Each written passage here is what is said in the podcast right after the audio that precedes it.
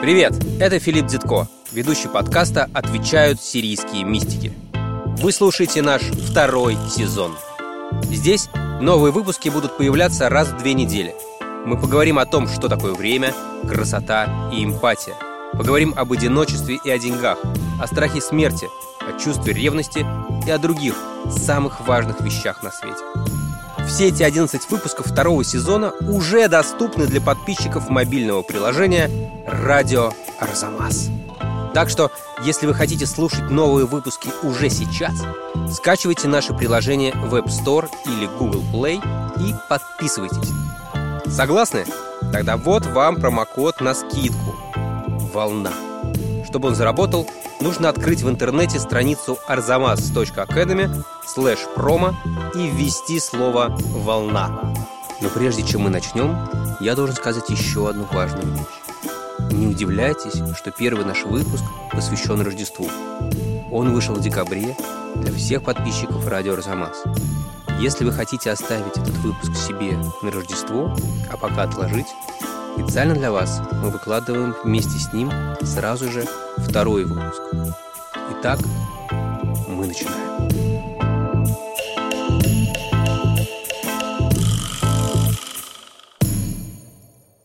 Мне пришел отрицательный тест еще в четверг прошлый. Мгм. И мне сказали досиживать до конца. Но мне приходили воскресенье, я до воскресенья второго и отсидел. Оказывается, надо было до вторника. Хорошо, что эта информация не записывается прямо сейчас. Вот. Но так у меня почти получился месяц затвора в целом. Да? То есть, то есть за, за- небольшими исключениями, незначительными, да. Ну, конечно, здесь с мистиками трудно сравнивать вот с их одиночеством, когда тебя камнем приваливают. С другой стороны, может быть, дети в твоей келье это немножко даже отягчающее обстоятельство. Но в целом я счастлив. То есть мне, я люблю затвор, люблю спокойствие, я карантины переношу в этом плане. Здорово.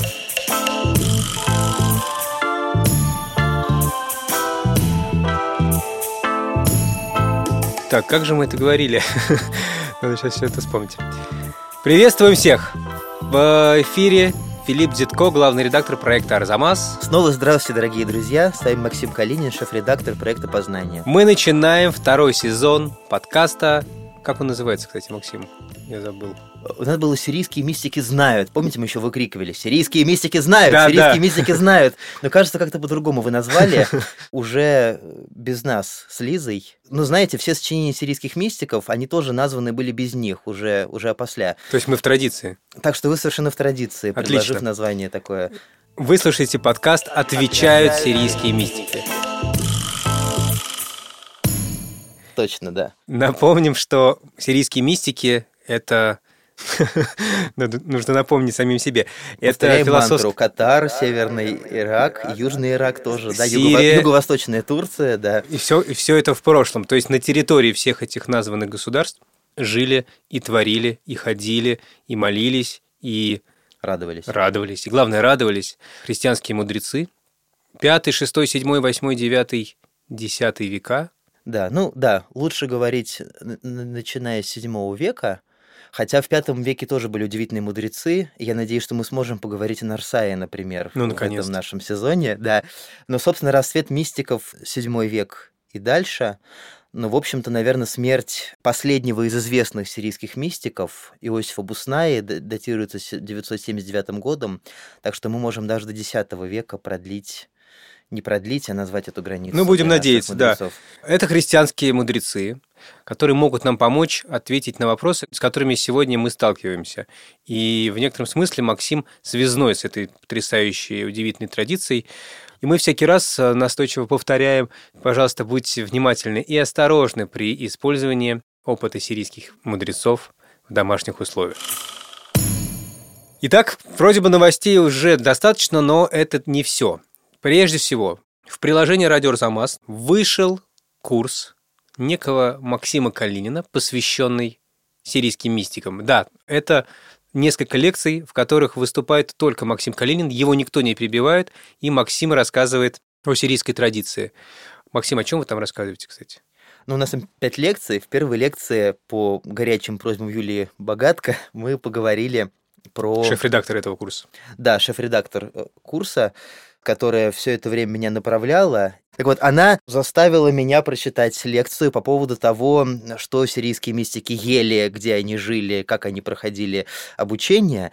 Мы, опираясь на тексты Йоханнана Баркалдуна и Осифа Хазая какую-то вот такую реконструкцию набросали.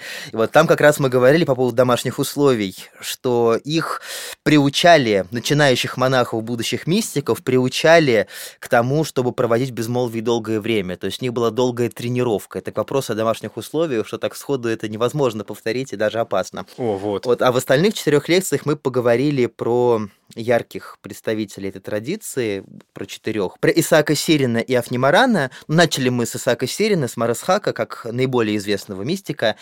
Вот. И также про Иоанна Дальяцкого и Иосифа Хазаю. То есть получается пять разговоров в общей сложности.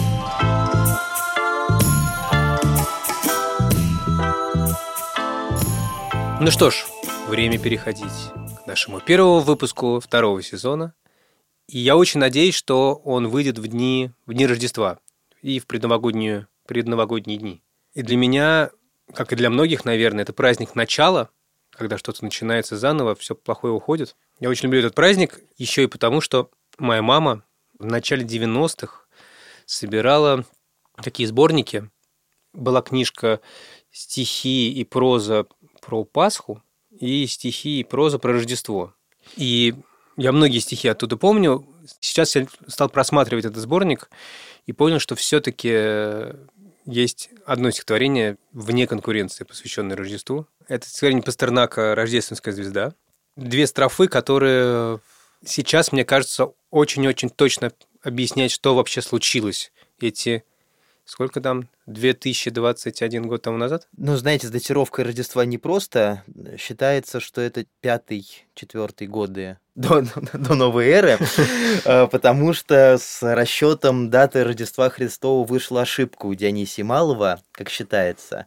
Ну, То есть, если, если Ирод умер в четвертом году до новой эры, а Христос родился до смерти Ирода, то стало быть, это пятый год до новой эры. Но, в общем-то, это такой общеизвестный факт, и в христианской литературе традиционный тоже уже отражен. Но так-то получается забавно, да, что Иисус родился в пятом году до Рождества Христова. Хорошо. Так вот это стихотворение. Я очень хотел найти его, как его читает сам Пастернак, но, кажется, записи не сохранилось. Есть только, где читает его сын.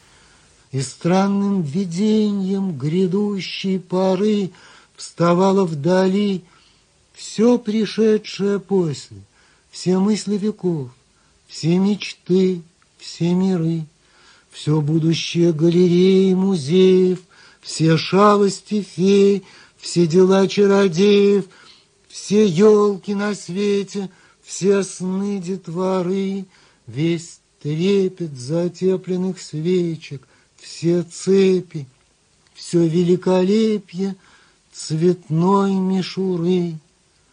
Все злей и свирепей дул ветер из степи, Все яблоки, все золотые шары.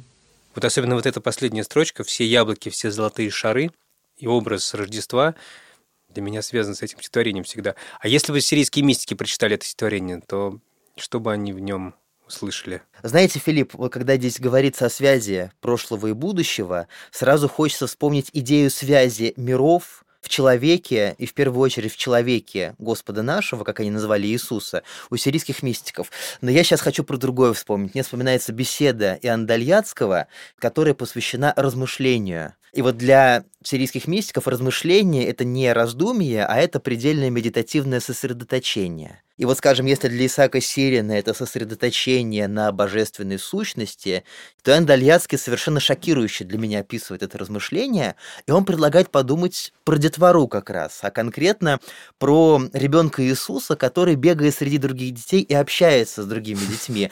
И он описывает опыт своей, своей этой медитации. И он рассказывает, как Иосиф нес принес Иисуса в Египет, но это мы знаем из Евангелия, но тут Иоанн добавляет, что он не хотел расстаться с этим младенцем, потому что от него все чувствовали радость, э, от него радость излучалась, он говорит, он брал его в мастерскую, потому что он не мог с ним расстаться. Расставание с ним было мучением для него.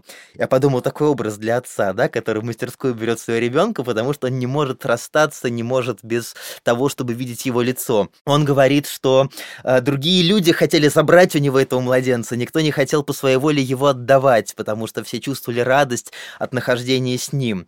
И он говорит, если ты в своих мыслях увидишь младенца Иисуса, который ползает среди других детей, возьми его. Он, да, знаете, он употребляет там глагол «гнав», который означает «красть, воровать», то есть как бы утащи его себе на руки. То есть Иоанн Дальяцкий очень по-человечески, вот именно с Мишурой и Детворой описывает свое переживание явления Бога в мир. И вот мне это вспоминается в первую очередь с тем стихотворением, которое вы прочли. Да, все сны детворы. А что сирийские мистики видят в Рождестве? Что такое Рождество для них?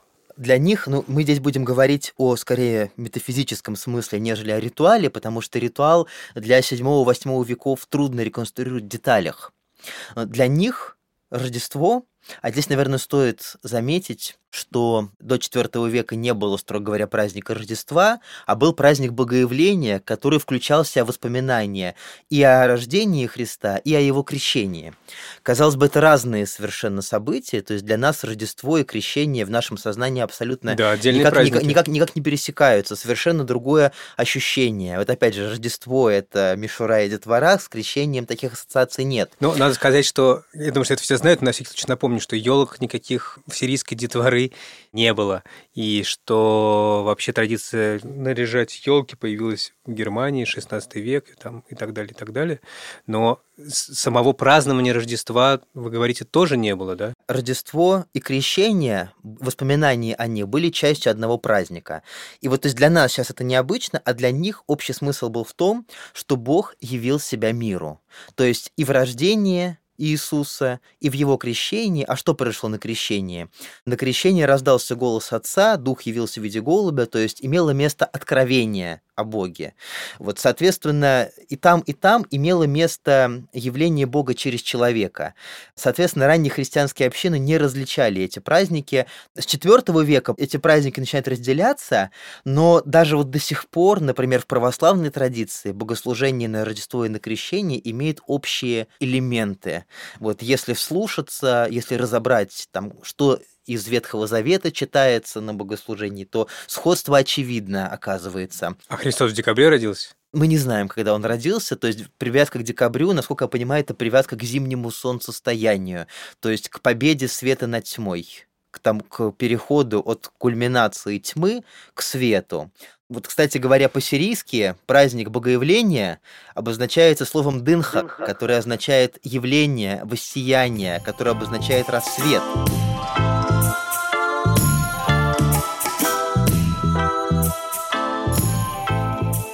Я принадлежу к тем людям, я думаю, таких людей немало, которые очень любят Новый год и Рождество. И в каком-то смысле для этих людей это все смешивается в один большой праздник обновления, нового, надежды, начала, потому что ну, особенно про это легко рассуждать в этом году, когда кажется, что все очень, очень, как бы это помягче сказать.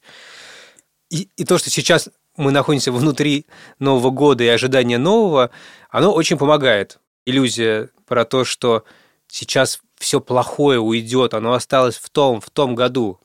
Сейчас начнется Новый год, где будет много радости, где будет гораздо больше счастья и возможностей, ты все можешь, уже так плохо не будет. У меня вот эта идея доходила даже до предела. У меня была ученица по русскому языку Ирина Владимировна Хазанова. Я был нерадивый ученик. Я, я ей каждый понедельник заводил новую тетрадку, и в начале этой тетрадки писал «Новая жизнь».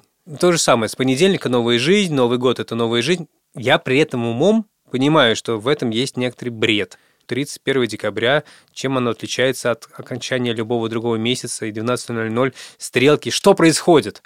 Была ли такая штука, была ли эта история у мистиков? Знаете, Филипп, э, это ощущение, которое все мы разделяем, ну, даже те, кто говорят, ну, с какой стати я должен в Новый год что-то чувствовать, мне кажется, все равно это веяние ощущается. И здесь дело даже не в массовой культуре, а в какой-то очень архаичной потребности человечества. Это ощущение, э, ну, простите за громкое слово, архетипическое. Но при этом сами сирийские мистики не привязывались к датам, я думаю, они бы посмеялись над этой идеей и сказали, но Новый год, ну и что, подумаешь, новая дата. В корпусе Андальятского есть история о том, как некий старец молился на север. И у него спросил ученика, почему не на восток? А он говорит, мне нет дела до, до твоего чувственного материального солнца, где там оно восходит, где оно заходит. У меня солнце внутри, поэтому мне все равно на север молиться или на восток. Вот они бы про Новый год отметили так же. У меня обновление происходит внутри. Им не было бы дела до Нового года. Но у нас ощущение Нового года связано с какими-то планами. Вот вы говорите, Филипп, что вы ставите себе цель начать жизнь заново. Нам трудно это сделать в любой момент по своей воле.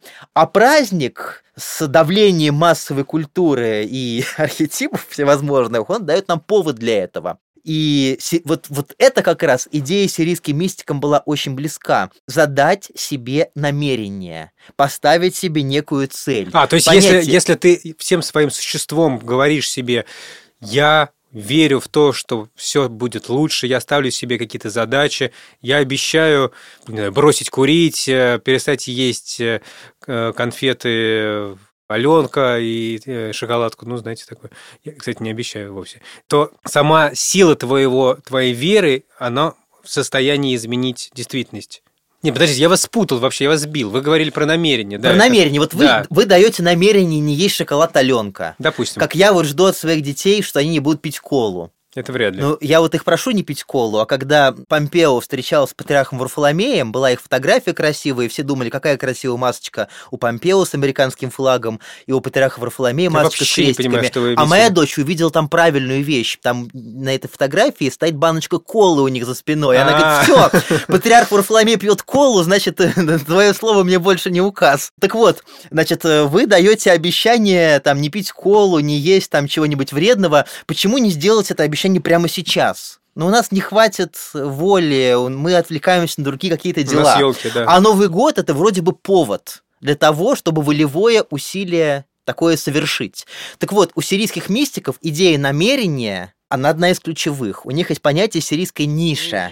Слово ниша означает цель намерение, знамение, флаг. То есть ты себе ставишь какой-то флаг, на который ты смотришь, чтобы не забыть. И вот для сирийских мистиков идея намерения ключевая. Ты можешь делать какие угодно подвиги, ты можешь висеть на языке, там можешь висеть вниз головой, биться лбом об пол, там, не знаю, делать разные какие-то, не знаю, сверхчеловеческие усилия, достойные книги рекордов Гиннесса. Но если ты не понимаешь, зачем ты это делаешь, это абсолютно бессмысленно. Ты должен дать себе установку. Господи, ты это должен же делать это осознанно. Вот, вот, вот понятие установки осознанности, хотя они кажутся очень модными, новомодными, они у сирийских мистиков присутствуют.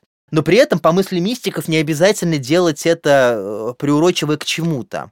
Но с шестой стороны, по мысли мистиков, если тебе Новый год, ну, они про Новый год не говорили, а если тебе нечто помогает проявить волю, даже если это нечто, это вообще костыль, который тебе не нужен то это тоже достойно уважения. Bells, Если ты bells, Новый год помогает тебе принять волевое решение, ну пусть это будет так. Евагрий Понтийский говорит, что если ты одной страстью побеждаешь другую, демоны тебе все равно удивляются. Как ты побеждаешь их таким несовершенным оружием? Вот мы в курсе прав Немарана говорили, что вот для него Самсон, который нечистой ослиной челюстью, ритуально нечистый, победил врагов, это тоже образец правильного поступка. Так вот, намерение может тебе помочь, но важно, чтобы ты это осознал осознавал. Традиция сирийская, она вполне себе знает э, наши новогодние предрассудки, новогодние суеверия. Вот, меня дико бесит, знаете, какое? Я, я очень люблю Новый год, Именно потому, что я все смогу сделать. Я все смогу сделать. Я выучу арамейский язык, я стану чемпионом мира по кикбо... как, кстати, кик... Киф... кикбоксингу. Я буду просто супер человек. Но не люблю я Новый год за одну маленькую деталь. Знаете, за, за какую? За какую же? За фразу «Как Новый год встретишь, так его проведешь». Эта гнусная фразочка испортила мне не один, не один вечерок 31 декабря. Потому что ты думаешь, как мне встать? Так или сяк? Вот сейчас нужно держать бокал в правой руке или в левой. А если в этот момент на меня не знаю, наступит кто-нибудь на ногу мне, а если я икну или еще что-то, я встречу Новый год не так, как нужно, и все. Весь год потом э, мучайся из-за этого. Э, не в той компании, э, кто-то чихнул. Масса всего может пойти не так.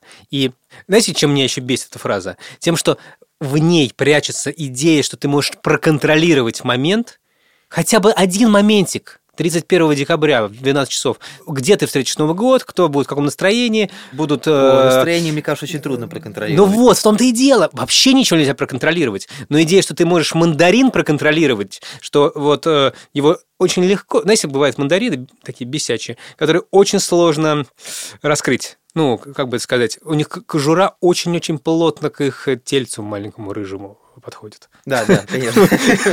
Не знаю, вы понимаете, что я имею в виду? Да-да-да, когда Захару не получается его почистить, он устраивает мне кикбоксинг. Вот, вы понимаете, я... Да, очень-очень... Ну, это, в общем, такая общая проблема. очень трудно бывает. Абсолютно. Все начинает ломаться. А тебе сказали, как Новый год встретишь, так его и проведешь, старичок. Все есть множество гнусных примет, по крайней мере, эту я точно знаю. Была ли такая проблема, ну, может быть, не с мандарином и с его э, э, кожурой, э, но подобные проблемы с такими приметами у сирийских мистиков, с этим контролем, что ли? Знаете, вот проблема с мандарином, может, у сирийских мистиков и не было, но 1 января 387 года священник Иоанн, который потом стал патриархом Константинопольским, и которого тогда уже прозвали Златоустом за его проповеди. Он произнес свое слово на Новый год. Он в Антиохии это слово произносит. И он там касается ровно этой проблемы, что кто вам вбил в голову, что как Новый год встретишь, так его и да, проведешь. Да ладно. То есть ровно к этой примете он обращается. Причем мы сейчас можем просто посмеяться над этим, что вот есть такая примета, есть такая проблема. А для Златоуста он очень серьезный был человек, он все воспринимал всерьез. Он, кстати, друг Федора Мапсуистийского, который вот главный такой богословский авторитет для Церкви Востока. Именно он отговорил Федора жениться на Гермионе. Да-да, мы знаем, что невесту Федора звали Гермиона и он на ней не женился из-за Златоуста, который его говорил вернуться в монастырь. Экспелярмус! Так вот, Простите, так вот, Иоанн Златоуст очень серьезно ко всему относился, и он не просто говорит, ну что за идиотская примета, ну учите тогда арамейский язык, ну то есть, не знаю, делайте добрые дела тогда, если вы хотите встретить Новый год э, и провести его так, как вы его встретите. А он видит в этом серьезную опасность если человек полагается на суеверие, то как вообще такому человеку можно доверить? Что вообще с его жизнью случится? То есть он связывает эту новогоднюю примету вообще с, эм, с астрологией, связывает эту примету с эм, желанием выделить счастливые дни и несчастливые дни, с гороскопами. Он говорит, ну и что, для тебя день неблагоприятный для планов, и ты теперь добрые дела в этот день у меня такая, кстати, будешь? У меня такая вещь, кстати, была вот всю дорогу. Кстати, сегодня вторник. У меня всегда был страх вторников. Я знал, что вторники – это самое неблагоприятное время для, для дел. Если Иоанн Златоуст против, то я тоже против этой приметы. Он говорит, что это языческие бредни, да. Он даже про демонов там вспоминает, что это все, значит, демоны вводят людей в заблуждение и клевещут на Божье создание. Это, кстати, То есть, как бы Бог-то создал все светила хорошими, светила да. вращаются, времена года меняются, да. времена года хороши, а демоны клевещут и говорят, это плохо, а это хорошо, это время хорошее, это плохое. То есть он видит в этом серьезную проблему, и он вот на полном серьезе, с серьезной обеспокоенностью обращается что с вас, ребята, можно взять, если вы на вас нельзя положиться в планировании и в отношении ко временам и срокам? Вот мне кажется, тут еще одна важная штука про попытку контроля, что человек хочет думать, что он может проконтролировать. То есть о чем это суеверие? О том, что я хочу подчинить себе... Хочу подчинить себе будущее. без волевого усилия. У Исаака Сирина есть даже специальный термин, который означает изменение перемену. И он даже дает такую филологическую справку, он говорит, что есть два родственных слова «шухляпа» и «хулапа», которые образованы от одного корня со значением «меняться». И он говорит, что «шухляпа» — это состояние, внутренней жизни человека, благоприятные, неблагоприятные, которые он переживает. А хуляпа — это изменение, исходящее от воли человека, когда он своим действием сообщает новую цель, то есть дает себе установку. И вот это как раз то действие сообщения цели, о котором мы вспоминаем в связи с Новым годом. А вот в приметах есть желание проконтролировать, но без такого усилия. То есть там магическое мышление, не связанное с волевым действием. Это совершенно разные вещи. И вот Златоуст, интересно, он как раз обращаясь к антиохийцам, ну ладно, как встретишь, так и проведешь. Но почему эта э, примета используется как основание для того, чтобы пьянствовать на Новый год? То есть считается, что встретить Новый год вот так, чтобы было не стыдно, а чтобы потом так же его провести, это встретить его именно вот на широкую ногу, да. И у сирийцев западных, которые жили в Антиохии в 387 году, была та же проблема. Златоуст говорит, что вы с утра уже начинаете пить. Ну, вот. здесь что мы, это может такое? быть, э, можно, я бы поспорил в данном, вот конкретно в этом моменте с Иоанном Златоустом. Ну, может быть, концов, я просто эту фразу мы не должны... от тех людей, которые использовали да, мы не... именно для этого. Да, да, но мы не должны тоже с ним во всем сходиться, я, я считаю. И было бы странно, если бы я сразу же просто принимал бы все его постулаты. Но здесь я вспомнил, знаете, какую вещь? У меня есть близкий товарищ Максим Олицкий. И он говорит, что ты каждый день, если у тебя есть разные испытания в течение дня, и ты их боишься и думаешь их обойти, на самом деле это неправильно. Нужно, наоборот, так устроить свою жизнь, чтобы каждый день с каким-нибудь страхом своим встречаться и его преодолевать. Это то, о чем вы говорили сейчас, да? Ровно, ровно это, да, да, замечательно. Это, это сказано. И для да. сирийских мистиков это очень важная, так понимаю, духовная практика, что ты идешь с открытым забра... Ну, вы лучше скажете, чем я. Я сейчас, что я про них знаю. Да-да, то есть ты, ты делаешь шаг навстречу того, где больно, да. навстречу того, где страшно. Исаак Сирин неоднократно возвращается к этой проблеме. Он говорит, если ты не можешь этого, делай это, не можешь этого, делай это, но делай движение воли. Ты понимаешь, что хорошо, Сделай шаг, насколько это для тебя возможно. То есть вот, вот у него такая диалектика, что с одной стороны природа человека слаба, и такое задумал Бог. И мне очень нравится мысль Йохана Набаркалдуна в его житии Пуснае, что Бог задумал людей слабыми, чтобы они могли друг другу помогать, чтобы они друг без друга не могли Ух жить, ты. чтобы они могли проявить, проявить любовь друг к другу. Это вот одна сторона. А другая сторона, что при слабости природы есть воля, за которую человек отвечает. Воля – это мера поступка человека. Сделал ты этот шаг, возможный для тебя, преодолевающий твой страх, маленький или большой, в какой мере это для тебя приемлемо, или не сделал? Это сформулировано очень ясно, мне кажется.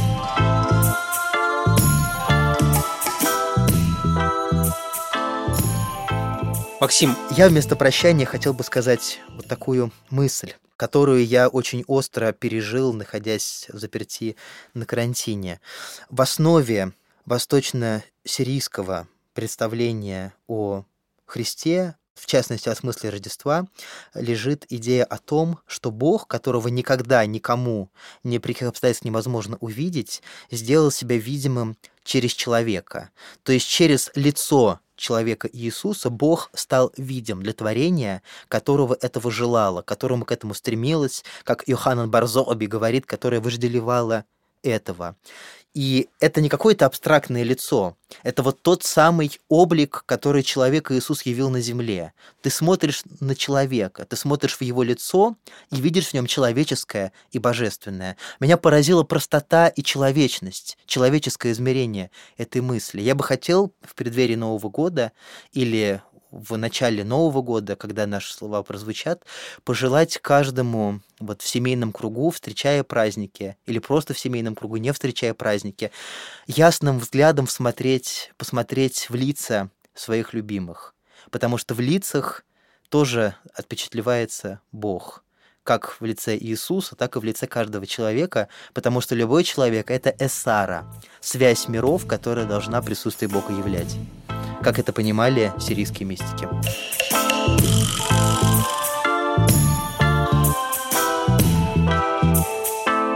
Это был подкаст «Отвечают сирийские мистики». Мы его ведущие Максим Калинин и Филипп Дзитко. Этого подкаста не было бы ни первого, ни второго сезона, если бы не Дмитрий Перевозчиков, Алексей Пономарев, Лиза Марантиди, Юлия Гизатулина и Кирилл Гликман, а также все вы, слушающие нас и присылающие нам свои вопросы. Мы думаем, что второй сезон во многом будет строиться именно на ваших вопросах, так что смело присылайте их нам, мы будем очень рады им. То есть ну и на тех вопросам. вопросах, которые уже были присланы. Да, на тех вопросах, которые были с них, с них мы, собственно, и начнем. Мы начнем да. с них. До скорого, с Новым годом, с Рождеством и встретимся уже после праздников. Всегда мечтал эту фразу произнести.